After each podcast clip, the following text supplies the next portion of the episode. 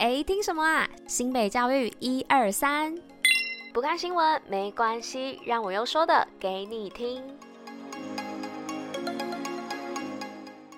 嘿大家吃饭了吗？我是珍珍，大家午安。今天是十二月八号，礼拜五，新北加一二三的第四百一十七集，同时也是第四季的第四十八集喽。那今天呢，也是个好天气哦。白天的气温呢是十四到二十六度，那晚上的话呢，最低温是十七度到二十一度哦。那今天紫外线呢，稍微又比昨天强了一点点哦，所以出门的时候要记得涂个防晒哦。那再给大家报个好消息哦，就是我看这个天气预报的部分。呢，这个周末也会是好天气，最高温也都只有二十六度而已哦，非常适合到我们的新北啪啪照报的每一个地方去玩哦，尤其是我们的新北耶诞城的部分，还有演唱会，那邀请大家可以赶快到板桥市民广场来准备哦。好啦，那今天呢也一样的要来跟大家讲这个新北啪啪照的部分，就让我们继续听下去吧，Go Go！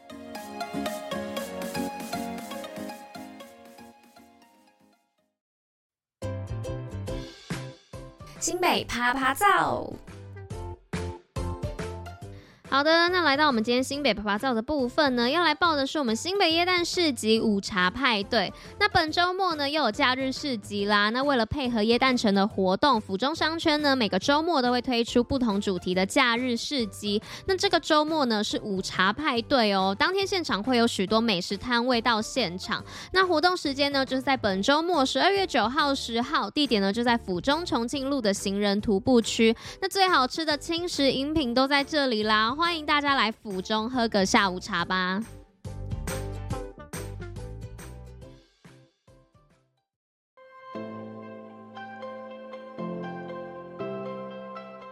好的，那来到今天新闻分享的部分呢，那首先第一则新闻要来说到的是竹林推动食农教育，首座升职同学观念。那食农教育法颁布后呢，推动食农教育已经成为全民运动哦。那竹林中学日前邀请食农教育讲师到校，并举办首座的课程。那透过亲手制作食物的方法，让同学了解到健康饮食的重要。那竹林中学校长呢也表示哦，希望透过这一次的课程呢，能让同学了解怎样选择真正好的食材。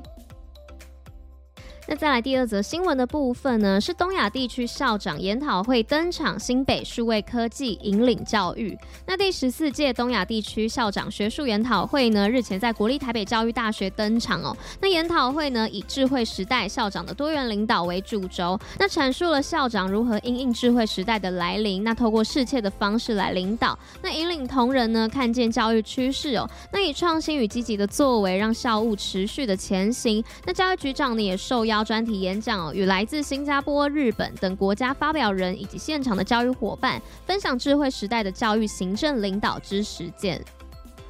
再来第三则新闻呢，是美术班学生小手捏陶鱼，淡水国小制作公共艺术。那淡水国小美术班呢，过去让孩子学习多元的课程内容，那让学童的想象力与创造力不断的提升。而淡水国小呢，这一次为了制作淡海轻轨捷运蓝海线渔人码头站的公共艺术设置，那日前呢，在学校内进行陶鱼捏塑的制作。那由三年级的美术班学生来进行分组制作个人的小陶鱼，在美术老师与林顺荣艺术家工作室的帮助之下，学生呢也都发挥出许多的创意。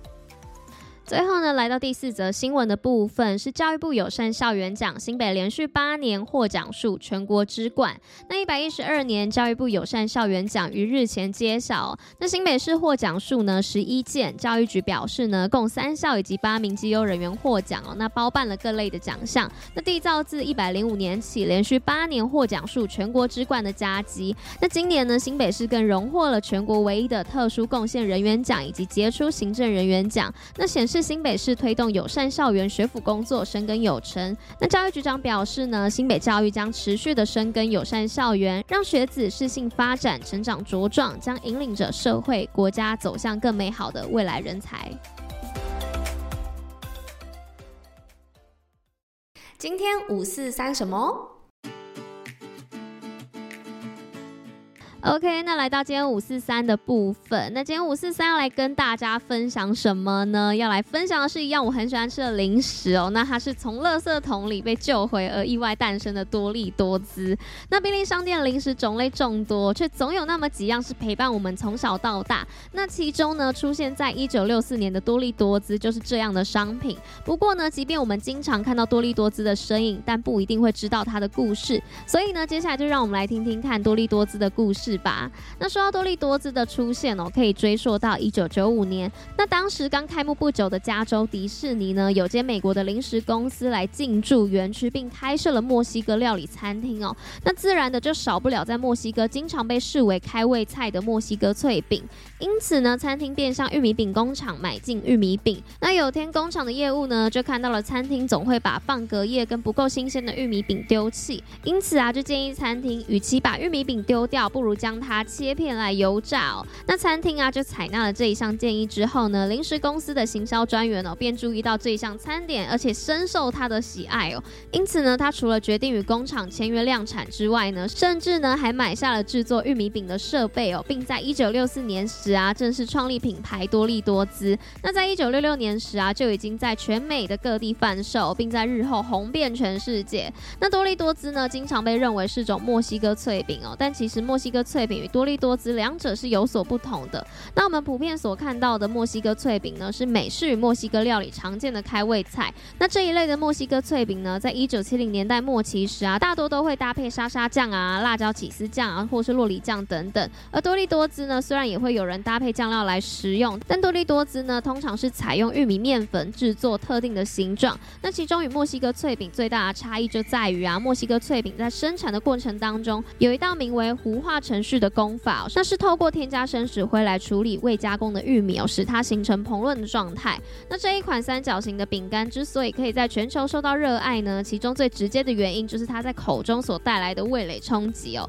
像是包覆饼干的超浓起司调味粉啊，总是会让你在拿取时呢沾满手指哦，而当人们下意识的舔食手指时呢，这残留的起司粉便会让人想一口接着一口继续吃多利多滋。那另外呢，多利多滋的起司粉啊，是使用意大利所产的罗马诺羊奶起司哦。那这种起司呢，是大多数零食当中比较少有的一个昂贵食材。那因为这个起司啊，它属于硬质的乳酪，而且质地干硬的关系，那尝起来就会有更浓厚的滋味。那除了起司之外啊，多利多滋成分当中的大蒜粉以及盐呢，都能够带来强烈的咸香鲜味，而且长时间的停留在口腔当中，并产生长时间挥之不去的味道。那这个美味秘密呢，就是让大家一直想要再吃多利多滋的原因啦。